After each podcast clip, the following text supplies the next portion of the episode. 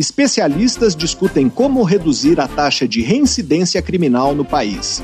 Pesquisador conta como foi a primeira expedição científica oficial do Brasil ao Ártico. Escavações arqueológicas e instalações do DOI-CODE em São Paulo buscam sinais de violação dos direitos humanos na ditadura militar. Artigo científico sobre regeneração dos dentes foi escrito para crianças e revisado por elas. Está no ar Pesquisa Brasil. Pesquisa Brasil, uma parceria Revista Pesquisa FAPESP e Rádio USP. Apresentação Fabrício Marques. Olá, sejam bem-vindos ao Pesquisa Brasil, o programa de rádio e podcast da revista Pesquisa FAPESP. Eu sou Fabrício Marques, editor de política da revista, e o tema principal do programa de hoje é a reincidência criminal no Brasil. Estudos recentes realizados em diferentes estados do país chegaram a números que variam entre 24% e 51% de taxa de reincidência. Uma das razões dessa variação é metodológica, a reincidência pode ser definida de maneiras diferentes. Nós vamos conversar com dois especialistas sobre a reincidência criminal no Brasil e que políticas públicas podem ajudar a enfrentar o problema. Outro destaque são as escavações arqueológicas que estão sendo feitas no local em São Paulo, onde funcionava o DOI-CODE, um órgão de repressão durante a ditadura militar que era ligado ao exército. Especialistas buscam recontar a história daquelas instalações e procuram indícios de violações dos direitos humanos que ocorreram ali. Teremos também uma conversa com um botânico que participou da primeira expedição científica oficial do Brasil ao continente ártico. Ele vai contar como foi a experiência e compará-la com as expedições de que participou anteriormente na Antártica. E vamos falar ainda sobre um artigo produzido por pesquisadores da Faculdade de Odontologia de Ribeirão Preto da USP, que é direcionado a crianças. O trabalho contou com a ajuda de crianças para revisar o seu conteúdo. Você pode acompanhar o conteúdo de Pesquisa FAPESP nos nossos perfis nas redes sociais. Nós somos arroba Pesquisa FAPESP no Facebook e no Twitter e no Instagram e no Telegram, arroba pesquisa underline FAPESP.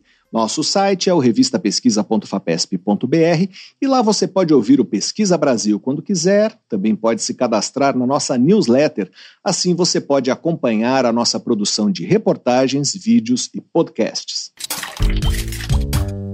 Pesquisa Brasil, uma parceria da revista Pesquisa FAPESP e Rádio USP. Apresentação: Fabrício Marques. Vamos começar o programa com um giro de notícias. O mês de julho de 2023 foi o mais quente da história recente do planeta, segundo dados divulgados no dia 8 de agosto pelo Serviço de Mudança Climática Copérnicos da União Europeia. A temperatura média do mês em todo o globo foi de 16,95 graus Celsius, o recorde anterior era de 16,63 graus Celsius em julho de 2019. Para chegar a essa média, a equipe do Serviço de Mudança Climática Copérnicos usou dados do sistema ERA5, que agrupa e analisa informações sobre o clima do planeta desde 1940.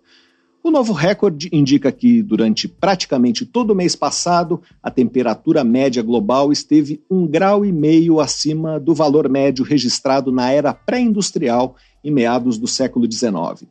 A meta estabelecida de limitar o aquecimento global a um grau e meio acima desse nível pré-industrial parece cada vez mais difícil de ser alcançada. As emissões de gases de efeito estufa que aumentam o aquecimento global são o principal motor dessas temperaturas crescentes, como disse em comunicado à imprensa o físico Carlo Bontempo, diretor do Serviço de Mudança Climática Copérnicos. Novos dados do Censo Demográfico de 2022 foram divulgados e apontam a existência de 1.693.535 pessoas indígenas vivendo no país.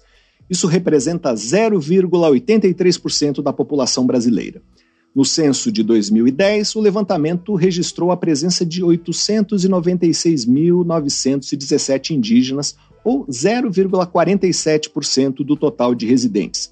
Esse crescimento de quase 90% observado entre os dois censos é atribuído não apenas a aspectos demográficos, mas também a mudanças metodológicas que permitiram ampliar a contagem de pessoas indígenas e a sua distribuição pelo território brasileiro. Uma dessas mudanças metodológicas envolveu a pergunta: Você se considera indígena? Em 2010, ela só era feita para pessoas que viviam em terras indígenas delimitadas pela Fundação Nacional dos Povos Indígenas, a FUNAI.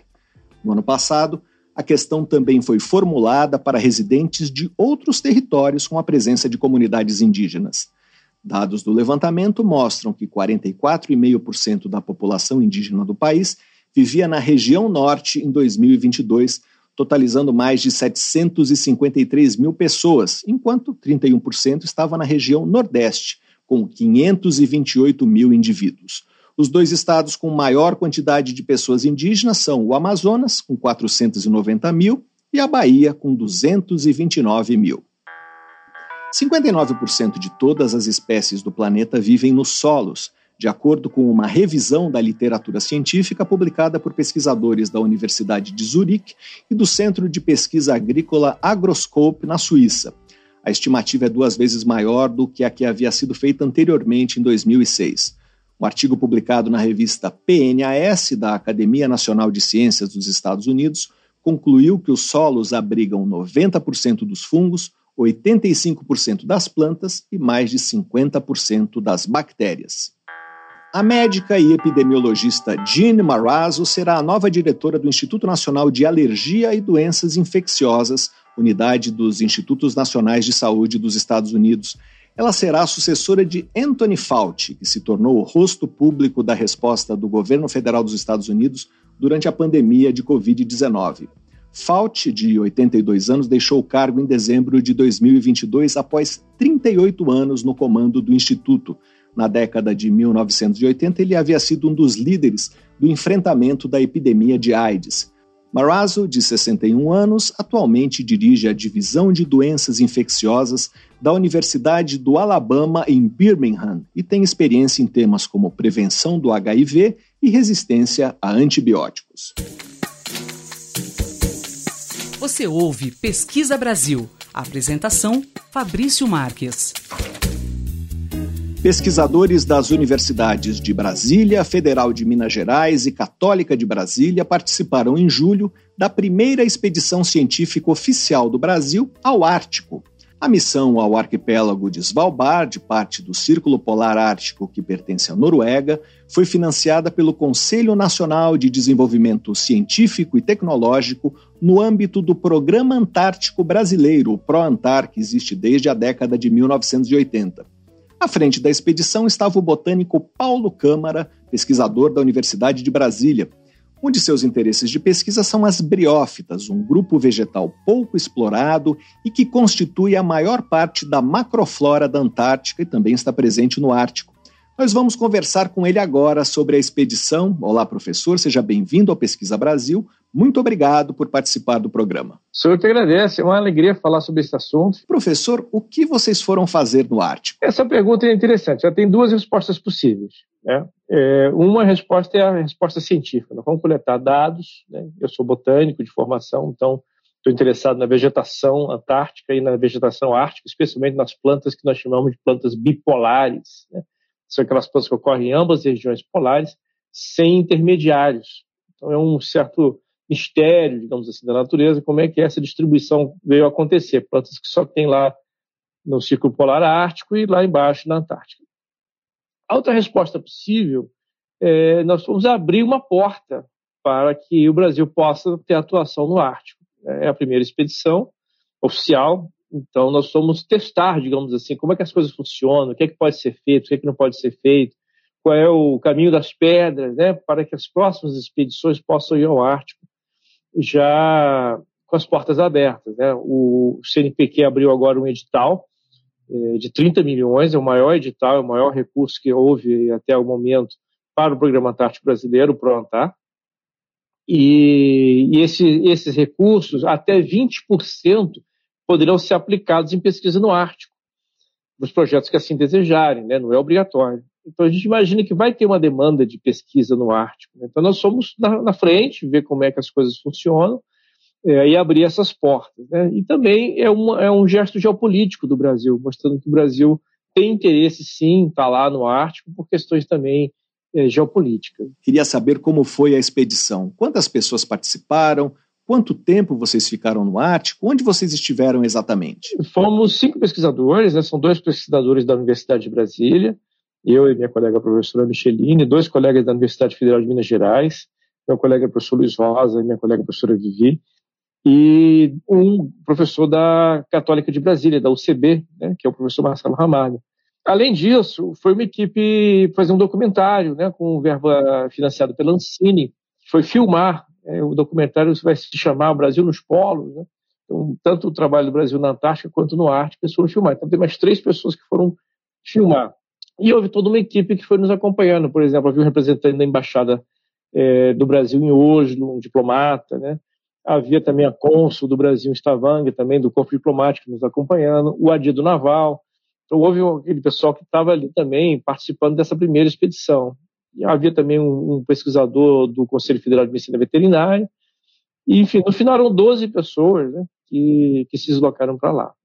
Ao contrário da Antártica, nós não precisamos ir lá com navios polares, atravessar o, o Drake, né? Assim, o, o, acesso é muito mais fácil. A gente foi de avião, né? uma passagem aérea na, mais barata que tinha ali no, no, site e fomos de avião e lá nós ficamos hospedados num, numa pousada e na pousada mesmo nós fizemos ali um espaço para o nosso laboratório e trabalhamos muito bem ali durante esses 10 dias sem, sem maiores problemas. Professor, quantas vezes o senhor já foi ao Ártico e quantas ao continente Antártico? Antártico foram dez vezes. Né? A gente tem aí uma presença já há alguns anos é, dentro do programa Antártico Brasileiro e também com programas antárticos de países que são nossos amigos.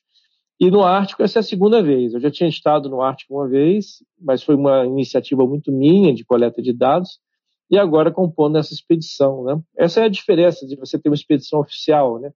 Antes eu fui e ninguém nem ficou sabendo que o Paulo foi. Né? Não é uma coisa que sabe que apareceu, que foi dito. Agora não, agora fizemos uma expedição brasileira, queremos que o mundo saiba. Né? O Brasil foi lá, não foi o Paulo que foi lá, comprou a passagem, foi.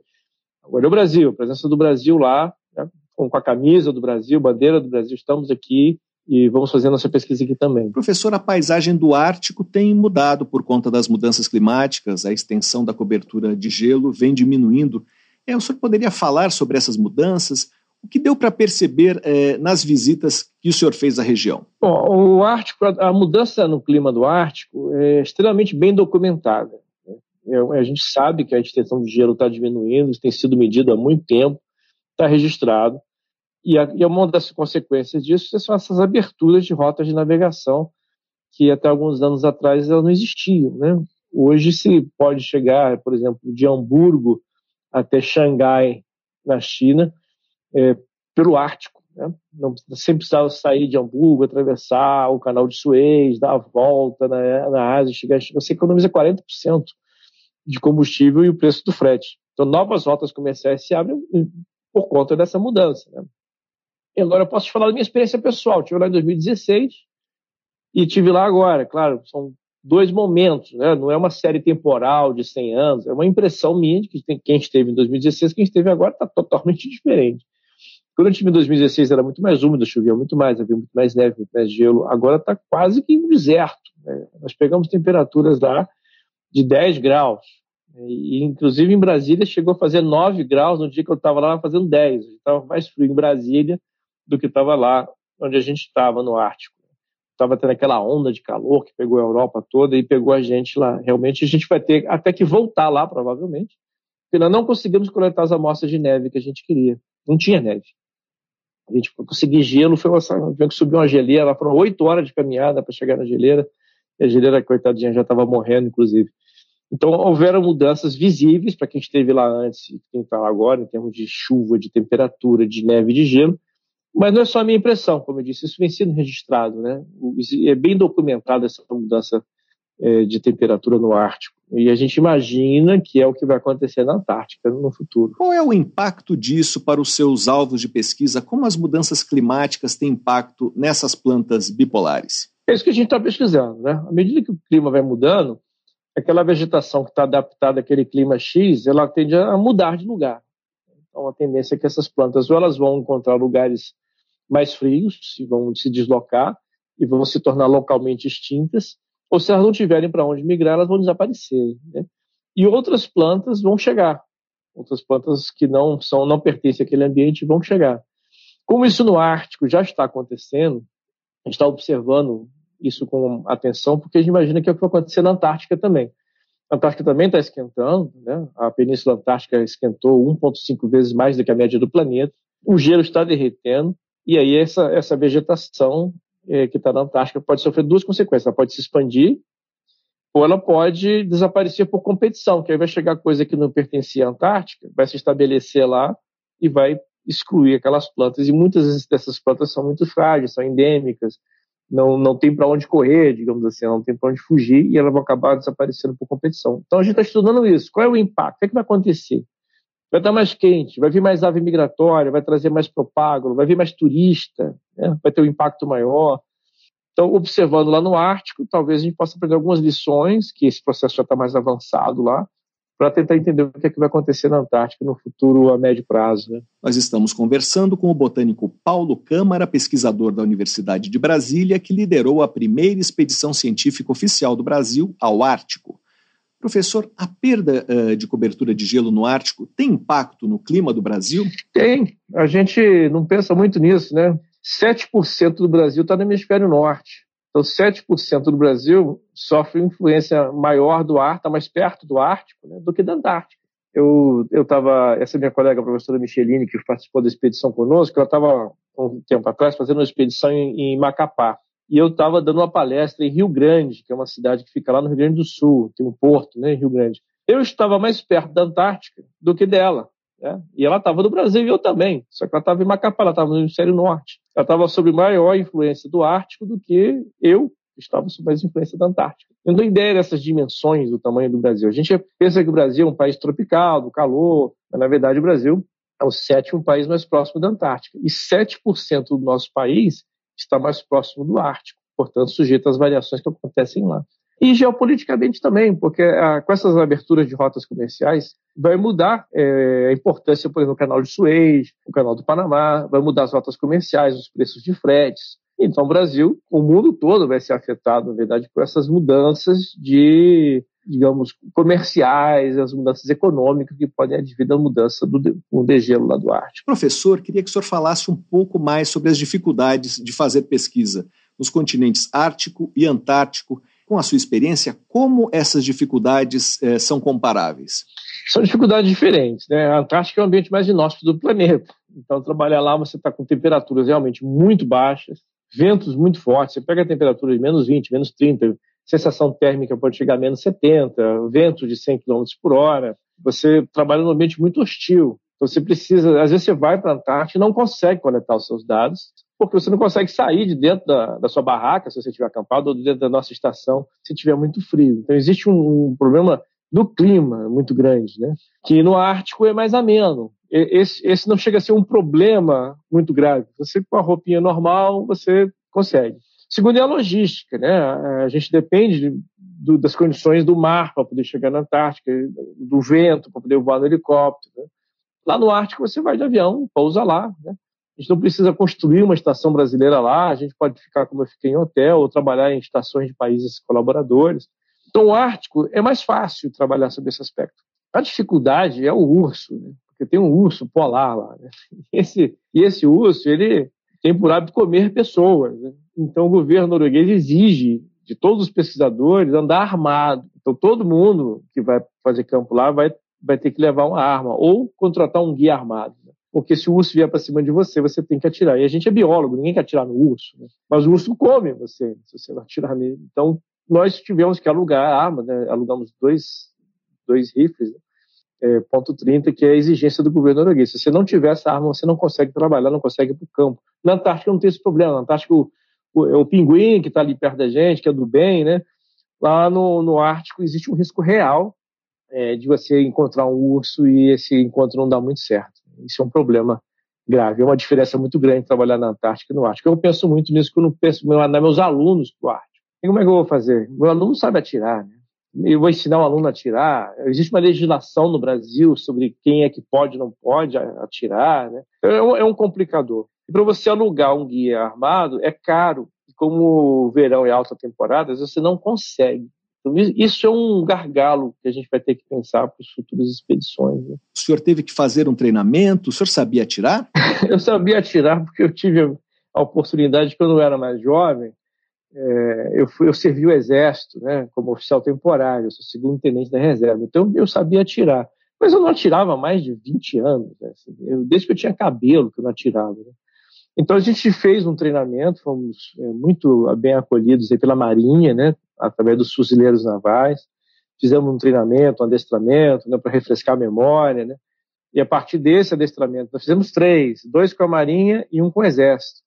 Isso nos permitiu andar com muita segurança e muita tranquilidade lá por, por conta disso. E como nós já tínhamos essa experiência prévia, ficou ficou mais fácil. Nós conversamos com o botânico Paulo Câmara, pesquisador da Universidade de Brasília, que liderou a primeira expedição científica oficial do Brasil ao Ártico. Professor, muito obrigado pela sua entrevista. Sou eu que agradeço o convite, foi uma grande alegria falar desse assunto, que é um dos meus assuntos favoritos. Pesquisa Brasil. Entrevista. Um dado bastante difundido sobre a taxa de reincidência criminal no Brasil intriga pesquisadores brasileiros da área de segurança pública. Lideranças como o ministro do Supremo Tribunal Federal Gilmar Mendes, além de documentos como o relatório final de uma CPI sobre o sistema carcerário criado em 2008, afirmam que 70% das pessoas que cumprem pena de prisão no Brasil reincidem no crime depois de algum tempo em liberdade mas ninguém sabe dizer de onde essa informação foi extraída, nem como se chegou a ela. Estudos recentes, realizados em diferentes estados do país, chegaram a números que variam de 24% a 51% de reincidência, todos distantes dos 70% usados como referência. Uma das razões para essa discrepância é metodológica. A reincidência pode ser definida de maneiras diferentes. O Código Penal considera reincidência o crime cometido após uma sentença transitada em julgado por um crime anterior, com um intervalo de cinco anos entre o cumprimento da primeira pena e o segundo crime. Outros estudos não adotam a condenação como referência, mas sim o conceito de reincidência penitenciária, que considera simplesmente uma nova prisão em razão de um segundo delito. Para falar sobre as dificuldades de aferir as taxas de reincidência criminal no país, nós vamos conversar agora com o sociólogo Luiz Flávio Sapori. Ele é coordenador do Centro de Estudos e Pesquisa em Segurança Pública da Pontifícia Universidade Católica de Minas Gerais. Olá, professor, seja bem-vindo ao Pesquisa Brasil. Muito obrigado por participar do programa. Ah, olá, foi um prazer participar. Estamos à disposição para conversarmos né, sobre o tema da reincidência criminal. Professor, eu comentei há pouco que as taxas de reincidência criminal têm uma variação muito grande dependendo da metodologia adotada é, por que isso acontece? Quais são as dificuldades de se ter dados sólidos? Bom, a razão básica é, é reside, na, na, verdade, nas questões metodológicas, né? numa certa na ausência de consenso em torno de como que nós vamos medir a reincidência. Porque o fenômeno, conceitualmente, é muito simples. O que seria a reincidência criminal? Né? Seria aquele indivíduo que cumpriu uma pena, seja pena de prisão, seja uma pena em meio aberto, né? ou esteja no final de cumprimento de, um, de uma pena em meio aberto ou em liberdade condicional, ele volta a cometer um crime. Então, ele, ele, ele é punido, né? ele está cumprindo uma pena, regime fechado, regime aberto, e volta a cometer crime. Né? É, durante ou após o cumprimento dessa pena. Então, o problema é como é que eu mensuro, como é que eu identifico esse novo crime que ele cometeu. Então, há alguns estudos no Brasil, mesmo mundo afora, que priorizam uma nova condenação pela justiça, porque seria supostamente a única maneira de comprovar que cometeu um novo crime. Eu entendo que esse não é um bom critério na realidade brasileira da, da morosidade da justiça, né? Desde, desde da, da é, incapacidade do sistema de justiça criminal de dar algum grau de celeridade aos novos crimes cometidos. Então, eu tenho defendido que a melhor maneira de mensurar a reincidência é o momento que esse indivíduo comete o crime, a polícia identifica isso, investiga e indicia ele através do inquérito policial. Né? Então, é, essas divergências acabam levando a números diferentes, por uma razão simples. Quanto mais eu espero a justiça dar a resposta, mais tempo leva e menor tende a ser a taxa de reincidência. Né? Por isso que me parece um fenômeno não tão simples e, e, isso explica muito as diferenças entre os números. Adotando esse critério, a gente estaria falando de taxas de reincidência em que faixas? Bom, os estudos que nós temos realizado em Minas Gerais e alguns outros que eu tenho identificado no Brasil estão apontando aí uma taxa de reincidência entre 50% e 60%. O estudo mais recente de Minas Gerais, após, após o que eu realizei, já o mais recente da, da socióloga Roberta Fernandes, na tese de doutorado dela, aqui na PUC Minas, ela encontrou já uma taxa de 60%. Outros estudos nacionais que mensuram a reincidência pela, né, pela condenação judicial, pela sentença transitada em julgado, aí as taxas ficam abaixo de 30%. O que, entre nós, nós são números pouco críveis, né? considerando que há indícios muito claros que muitos indivíduos voltam a cometer crimes, né? mesmo após a passagem pelo sistema de justiça. Eu tendo a acreditar que os dados de Minas Gerais são mais ou menos os dados que vão se refletir em outros estados brasileiros, mas ainda é uma suposição. Nós precisamos de estudos no, né, nos estados do Nordeste, do Norte do país, de qualquer maneira, não está naquele patamar que muita gente acredita, né, de 80%, 90%. Né? É alto, né, acima de 50%, mas não chega a ser o que se costuma, costumeiramente se diz, porque esse número de 80%, 90%, eles não têm base científica, eles nem, nem sabemos de onde esses números surgiram. Né? Os, os, dados mais científicos do Brasil são esses aos quais vou me referir. Professor, que delitos apresentam maiores taxas de reincidência o que se sabe sobre o que leva uma pessoa a reincidir no crime? É muito importante. Essa pergunta que você coloca, ela é talvez a mais fundamental. Uh, mais importante do que ter o número da reincidência, né, a porcentagem daqueles que voltam a cometer crimes, é a gente estudar e entender que fatores psicossociais aumentam a probabilidade desse indivíduo voltar a cometer crimes depois do cumprimento da pena, ou, né, ou durante o cumprimento da pena. É, é são esses os famosos, os famosos fatores de risco da incidência. Porque estudando isso, nós teremos condições, enquanto sociedade, enquanto poder público, de diminuir a probabilidade do fenômeno, né? de adotar medidas concretas para facilitar a inserção social desse indivíduo que cumpriu a pena, né, a pena criminal. E os estudos que nós temos realizados no Brasil, né, pelo menos, e alguns mesmo alguns estudos internacionais, convergem na constatação que os crimes contra o patrimônio, são indivíduos que cometem crimes contra o patrimônio, furtos e roubos, geralmente, indivíduos que estão há muito tempo nesse tipo de atividade criminosa, a probabilidade deles continuarem no crime é grande. Ah, o crime contra o patrimônio supõe uma carreira, indivíduo consolida uma vida nessa atividade criminosa, mais do que o homicídio, por exemplo, ou mais do que o, o, o estupro. Né? Ah, o tráfico de drogas também tem um efeito, mas menor do que o crime com patrimônio. É interessante, né? É, é, é interessante, muitos traficantes, depois de cometer, depois de, de, cumprir a pena de prisão, eles interrompem a trajetória criminosa. Isso é interessante, é um dado das nossas pesquisas. Mas um outro dado muito relevante: quanto mais cedo o indivíduo comete crimes, quanto mais cedo ele passa pelo sistema, né? Quando ele mais cedo, ele, quanto mais jovem ele começa a cometer atividades criminosas, maior a probabilidade dele também permanecer no crime ao longo da vida.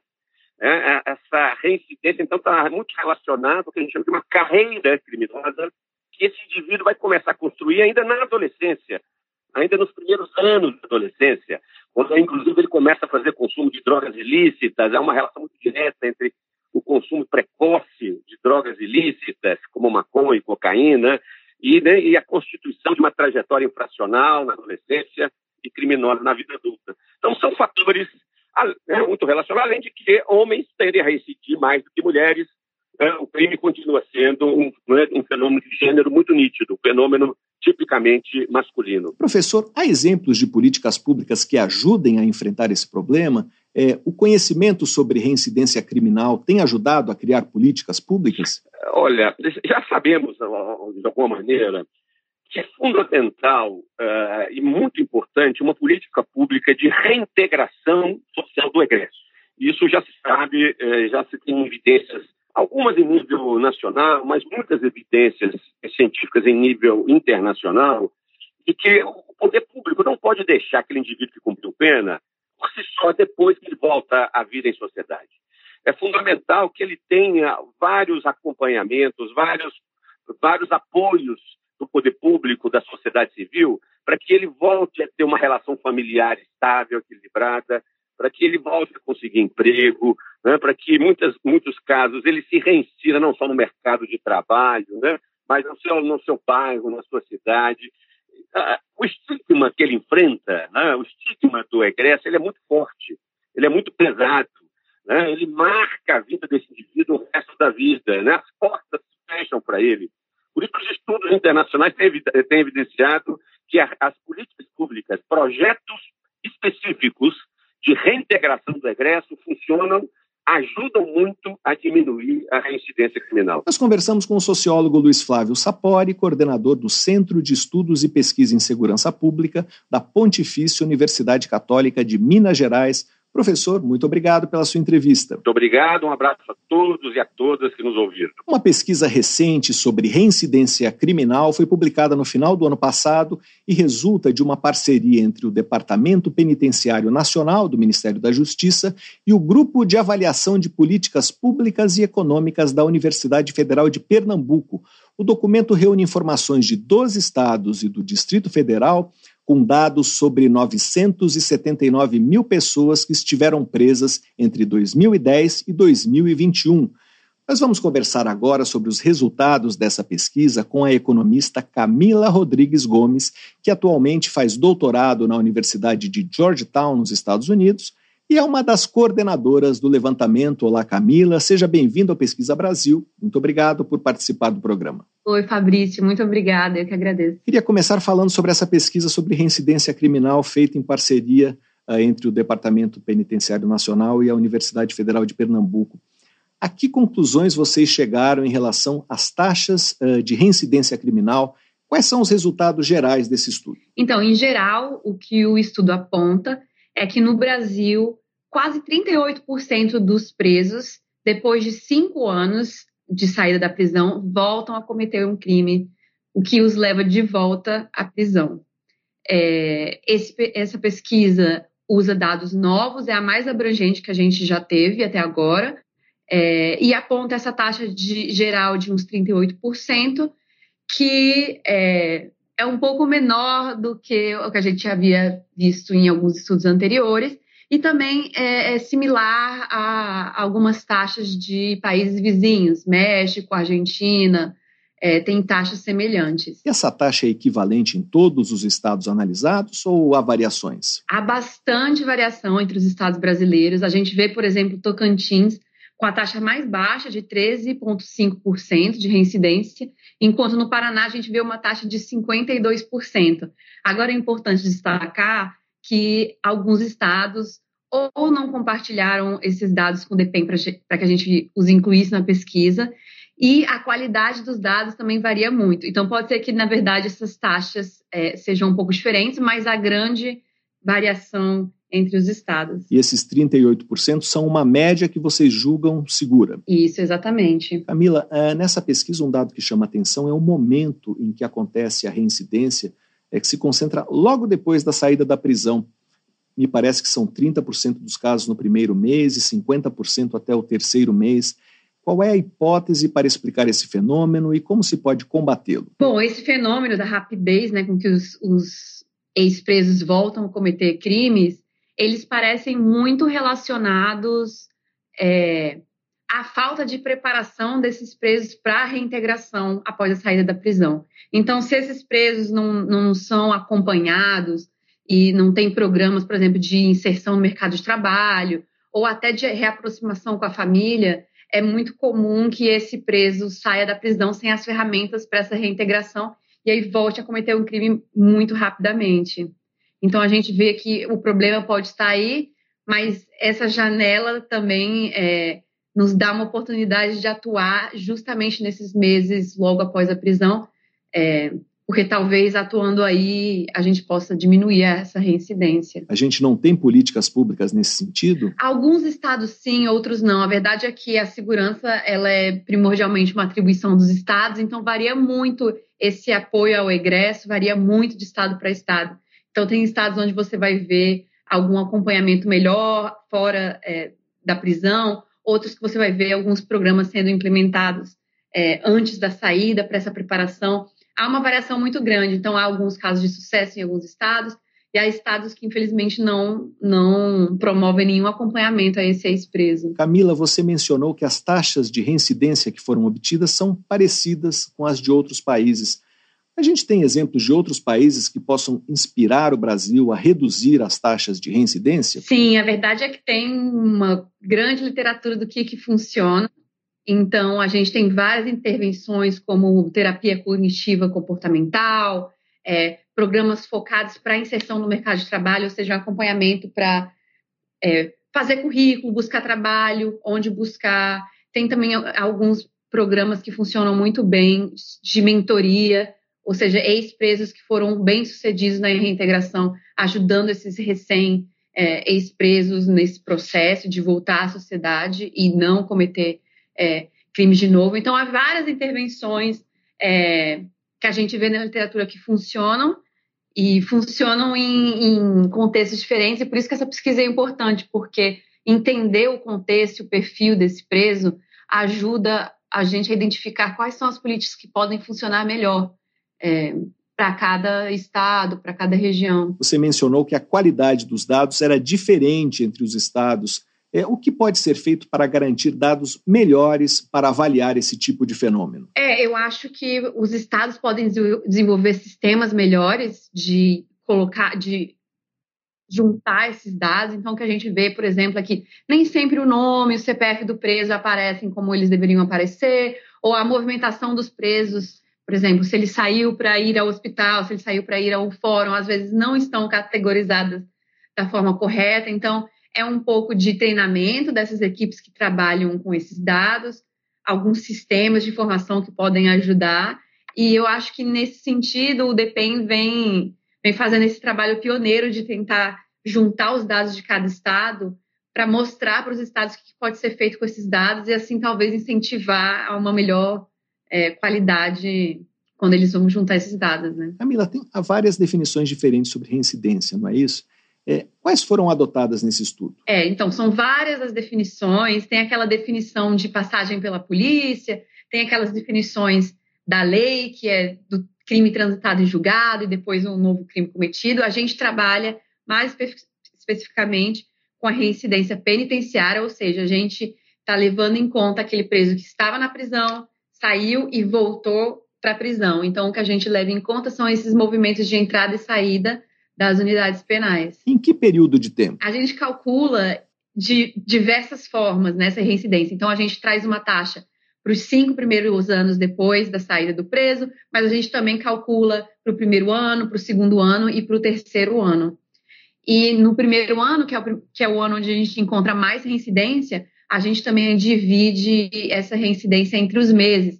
E aí que a gente vê que dos presos que reincidem no primeiro ano, praticamente um em três vai reincidir no primeiro mês que sai da prisão. Nós conversamos com a economista Camila Gomes, estudante de doutorado na Universidade de Georgetown, nos Estados Unidos. Camila, muito obrigado pela sua entrevista. Obrigada. Para quem quiser saber mais, a reportagem sobre a reincidência criminal no Brasil foi escrita por Diego Viana está disponível no site revistapesquisa.fapesp.br.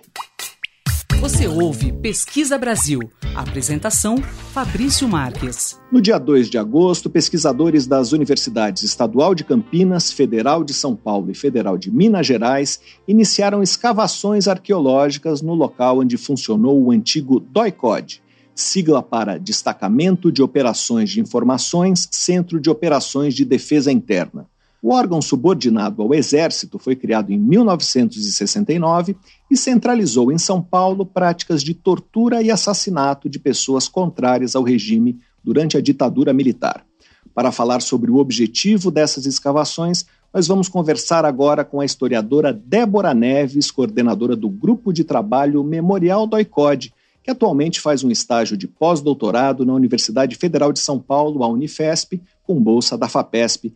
Olá, Débora, seja bem-vindo ao Pesquisa Brasil. Muito obrigado por participar do programa. Olá, Fabrício, eu que agradeço. É um prazer estar aqui conversando com você. Queria que você falasse um pouco sobre o que são essas instalações do DOI-CODE e como elas estão hoje. Bom, é, esse local, ele, na verdade, foi construído não para ser o DOI-CODE, ele foi construído dentro do plano de ação do governo do estado, no governo Carvalho Pinto, né? Então, uh, o terreno com frente para a rua Tomás de Carvalhal e para a rua Tutóia foi fruto de uma desapropriação e em 1962 foram concluídas as construções, tanto do prédio da delegacia quanto do, de um prédio nos fundos, né? Um, o que acontece é que a partir de 1969, quando uh, a Operação Bandeirante foi criada por uma parceria do governo do estado com o Exército, é, parte da delegacia, né, então metade da delegacia e mais esse edifício aos fundos né, da Rua Tutóia passaram a ser utilizado pela operação, né, é, que era um consórcio aí formado por agentes das Forças Armadas, em especial o Exército, mas, sobretudo, com policiais civis e policiais da Força Pública, que depois se tornou a Polícia Militar, né? É, então, esses, essa, essa, força com um misto de agentes foi uh, responsável por uh, fazer investigações, uh, busca e apreensão, e o que a Mariana Joffre, que é a grande pesquisadora do tema sobre o boicote, chamou do centro da engrenagem, que eram os interrogatórios. Né? É, a partir dessa, da criação da UBAN, que foi uma operação clandestina e financiada, sobretudo, com recursos privados, né? Uh, o que se entendeu é que ela tinha sido bastante bem sucedida e, portanto, ela foi incorporada ao Exército e se criou, uh, então, o DOI-CODE, que nasce aqui no estado de São Paulo e depois uh, esse, esse modelo foi replicado por outras nove capitais né, do, do país. É, então, a partir de 1970, setembro de 70, quando o major, então major, né, Carlos Alberto Brilhante Ustra, é, passa a comandar esse local, outras construções são realizadas ali. Então, a gente não tem ainda a certeza quando foi construído, mas entre 1971 e 1973. Então, outros dois prédios foram construídos. Então, essa estrutura toda, né, ela ainda existe, ela está lá é, em razoável estado de conservação. Então, além da delegacia, esses outros três prédios, é, dos quais dois que têm a entrada pela Rua Tutó estão sem uso hoje pelo, pela Secretaria de Segurança Pública. A delegacia funciona normalmente e esse prédio da Rua Tomás de Carvalhal é ocupado por um órgão do DHPP, é, que tem, utiliza apenas uma dessas salas. Se tem ideia de quantas pessoas foram interrogadas ou torturadas ali? Olha, como é a, a, a função do órgão não era o interrogatório, né? É, nós entendemos que todas as pessoas que passaram por ali eram vítimas de um sequestro promovido pelo Estado e que, portanto, isso é, é uma violência por si só. É, o número aproximado que nós temos é em torno de 7 mil pessoas que passaram por aquele local. É, então, o entendimento é de que, de alguma forma, todas elas so, sofreram algum tipo de tortura, ainda que não uma tortura física. É, e temos um número oficial de 52 pessoas mortas ou naquele local ou por agentes do DOI-CODE. Qual é o objetivo dessas escavações? O que vocês estão buscando exatamente? Olha, Fabrício, o mais importante das escavações é entender como funcionava esse espaço, né? É, e aí é um, é, a escavação é parte de uma grande pesquisa que envolve é, a coleta de testemunhos de sobreviventes, a, documentos oficiais, é, literatura, fotografias aéreas, etc. Então, ela é mais um elemento de análise desse espaço que vai nos dar é, evidências materiais, ou é, então pode ser tanto da utilização por parte do órgão, né? Então, é, podemos localizar e já localizamos alguns objetos que foram utilizados ali é, pelo órgão, é, como por exemplo um vidro de tinta de carimbo e caneta, o que comprova o relato, né, o que, que é, endossa o relato dos ex-presos que passaram por ali, que afirmavam que num, num, determinado espaço era uma espécie de cartório onde era feita a entrada deles, né? Até esses usos mais cotidianos mesmo do espaço. Então, uh, alguma coisa que relacione esse a utilização do órgão naquele espaço, a ocupação, né?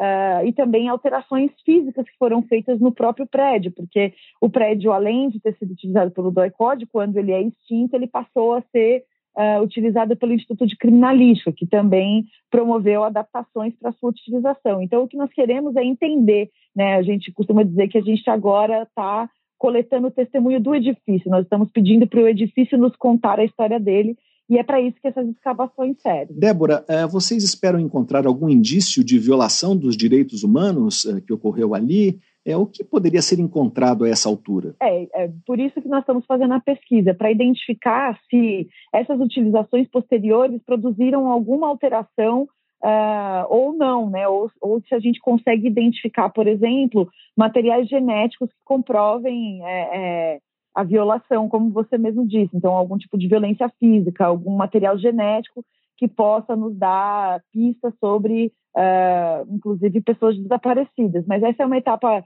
um pouco mais complexa, né? Infelizmente, nós não temos recursos para uh, tocar toda a pesquisa nesse primeiro momento. Nós temos uh, uma frente de arqueologia forense para investigar essas paredes e pisos do prédio, mas como o, o, período da pesquisa, né, em função do financiamento ser pequeno, é curto, a gente não vai ter a possibilidade de investigar neste momento todo o edifício. Então, nós estamos nos concentrando em duas salas nesse momento para tentar identificar uh, algum tipo desse material. Vocês estão contando com a ajuda de pessoas que passaram pelo DOICOD? Sim, é, nós temos, nós tivemos inclusive no último sábado, no dia 5 de agosto, a visita de 16 pessoas que ficaram presas lá em anos diferentes. Nós tivemos pessoas que ficaram entre os anos de 1969 e 1974. É, e foi bastante importante porque é a partir né, desses relatos, das memórias, que a gente consegue uh, identificar os lugares que a gente precisa aprofundar a pesquisa. Então, nós perguntamos sobre uh, se as pessoas se recordavam do tipo de janela que era utilizada, se lembravam cor de parede, se lembravam se o pátio onde elas desembarcavam tinha asfaltamento ou não. É, então, é, essas memórias, né, e aí não existe memória certa ou memória errada, é importante a gente frisar isso, porque são as memórias que as pessoas têm, é, elas nos auxiliam a, a fazer essa investigação. E, além disso, nós também estamos contando com um corpo bastante substancial aí de uh, pesquisadores voluntários. Nós abrimos 16 vagas né, para pessoas que nunca tinham trabalhado uh, com arqueologia para fazer uh, escavação nessas quadras.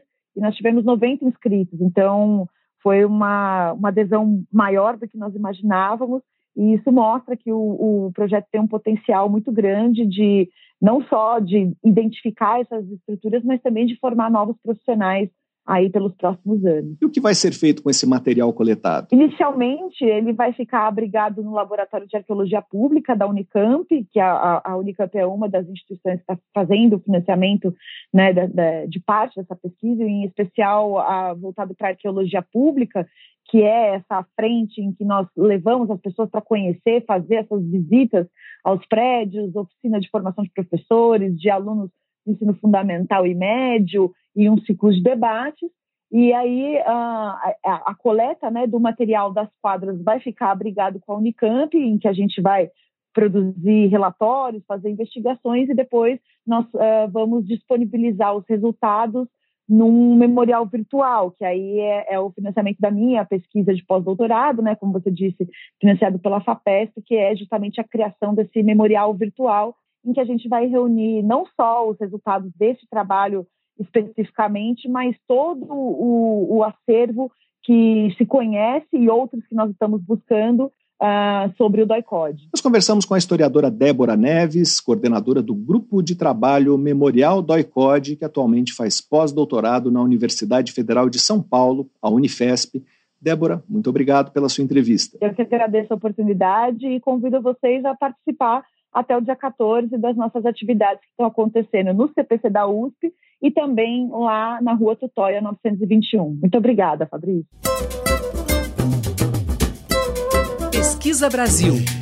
Entrevista. Pesquisadores da Faculdade de Odontologia de Ribeirão Preto da USP publicaram um artigo científico direcionado a crianças na revista Frontiers for Young Minds. Nessa revista, cientistas são convidados a escrever sobre suas descobertas em uma linguagem acessível para jovens leitores e cabe também a crianças, é, com a ajuda de um mentor científico, fornecer um feedback e explicar aos autores como melhorar o artigo antes da publicação. O estudo publicado fala sobre o processo de regeneração dos dentes e como ele pode ser estimulado.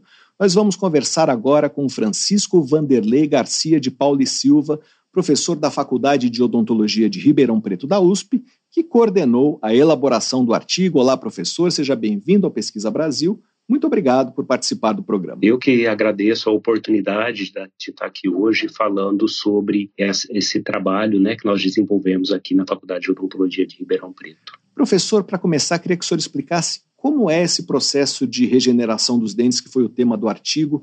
O artigo trata exatamente do quê? É, há muito tempo né, já, já vem se buscando maneiras, estratégias de reparar perdas é, estruturais dos dentes aí em decorrência de injúrias químicas, bacterianas, físicas, né? E o nosso artigo tratou desse tema de regeneração e reparo tecidual. O dente humano ele é um órgão, né? um órgão formado por diferentes tecidos e estruturas. É, essas estruturas, esses tecidos, são produzidos por diferentes células células como os ameloblastos, que vão produzir o esmalte, que é a estrutura mais mineralizada externa do dente. Uh, tem, existem também os odontoblastos e cementoblastos, que produzem outros tecidos que compõem o dente, a dentina e o cemento. E ainda protegido por todos esses tecidos, encontra-se um tecido conjuntivo frouxo, rico em vasos sanguíneos, em nervos e em diferentes tipos de células é, dentre elas as células tronco, e esse tecido é chamado de polpa dentária. Então você imagina que o dente é uma estrutura bastante complexa e formada por diferentes tipos de tecidos. Em caso de danos a esses tecidos, por exemplo, por uma lesão de cárie, as células presentes lá na polpa dentária vão produzir uma camada de dentina que é chamada dentina reparadora ou reacional. Essa forma de produção de dentina, ela pode ser induzida por diversos materiais odontológicos, chamados de materiais bioativos, e muitos deles já são utilizados no consultório odontológico pelo cirurgião dentista como rotina. Quando a gente fala de regeneração, que é o tema do artigo publicado, além dessa abordagem clássica, eh, nós visamos também desenvolver terapias com o objetivo de regenerar todos os tecidos e estruturas que compõem o dente, o esmalte, a dentina, o cimento, a polpa, tudo isso de uma maneira ordenada, organizada e funcional. E para isso podem ser utilizados mediadores biológicos, como proteínas que induzem a diferenciação celular, arcabouços tridimensionais que dão uma conformação estrutural para a posterior mineralização e as terapias celulares com células tronco cultivadas em laboratório. E são essas técnicas que são apresentadas no artigo. Isso, no artigo a gente trata de todos esses processos, né? De é, primeiro mostra como um dente é, é, do que o dente é formado, as estruturas, tecidos que compõem esse órgão. Depois a gente mostra como podem ser avaliados os processos de regeneração tecidual, tanto num laboratório de pesquisa quanto no consultório odontológico, por imagens, né, pelo cirurgião dentista, quando faz um raio-x.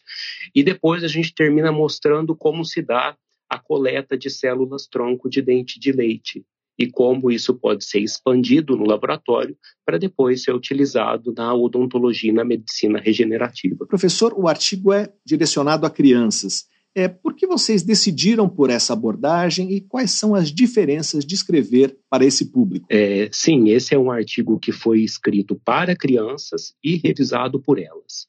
É, nosso grupo de pesquisa, diferenciação celular e biomineralização, já estuda essa temática há cerca de 15 anos e nós decidimos escrever esse artigo para difundir conhecimento científico para esse público.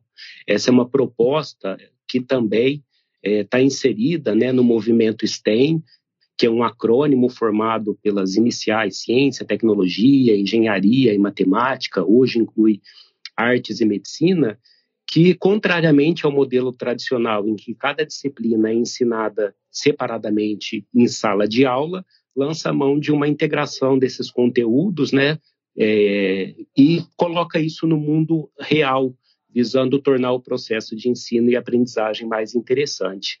A gente tem trabalhado em parceria com algumas escolas estaduais de ensino fundamental e médio, é, que nos encaminham alunos é, interessados em estágios de pré-iniciação científica, e esses estágios são realizados com bolsas de estudos do PIBIC, CNPq, do CNPq WASH, né? E esses estágios, nesses estágios, os alunos fazem cursos de curta duração, atividades de pesquisa em laboratório, acompanhamento das pesquisas transacionais e clínicas aqui na nossa faculdade.